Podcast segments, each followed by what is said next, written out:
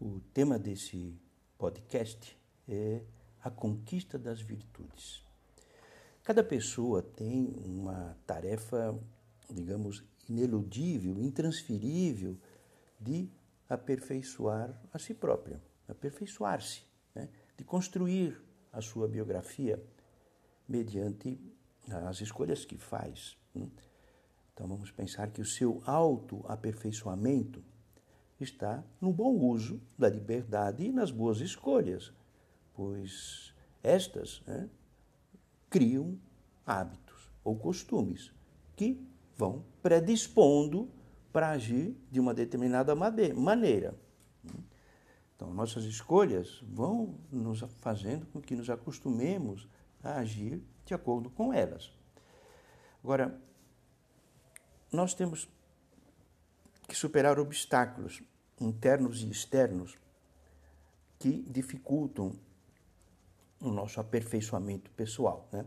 Então, para isso é necessário então, fortalecer a capacidade humana por meio de virtudes, que é uma palavra originada de vis, vis, força em latim. Né? E essas virtudes, quando a gente vai adquirindo, elas facilitam a ação, né? Facilitam com que a gente eh, sempre repita essas boas ações. Então, a, a virtude, ela permite que aspiremos bens árduos, árduos, né? difíceis, porque ela dá à nossa vontade uma força que antes não tinha para ela manter a excelência dos seus objetivos. Agora, como ganhar virtudes? Bom, é como o esportista ganha força e facilidade em agir pelo treinamento diário. As virtudes são ganhas mediante o exercício constante de pequenas ações, como, por exemplo, acordar no horário, não adiar nem marretar pois as tarefas que temos que fazer, manter a ordem nos nossos objetos pessoais, aproveitar bem as horas de cada dia, ser paciente. Se estamos numa sala de aula, ter um esforço interior para prestar atenção, seria mais fácil desviar, ficar pensando, deixar a imaginação como maluca da casa e para mil outros lugares. Mas esse esforço de manter a atenção naquilo que, estão, que está sendo falado, ter espírito de serviço, saber ouvir aos demais, ter bom humor, tem, ser temperado, né? ser temperado no sentido de ter têmpera, né? é, no sentido de ter um autodomínio na hora de comer e beber.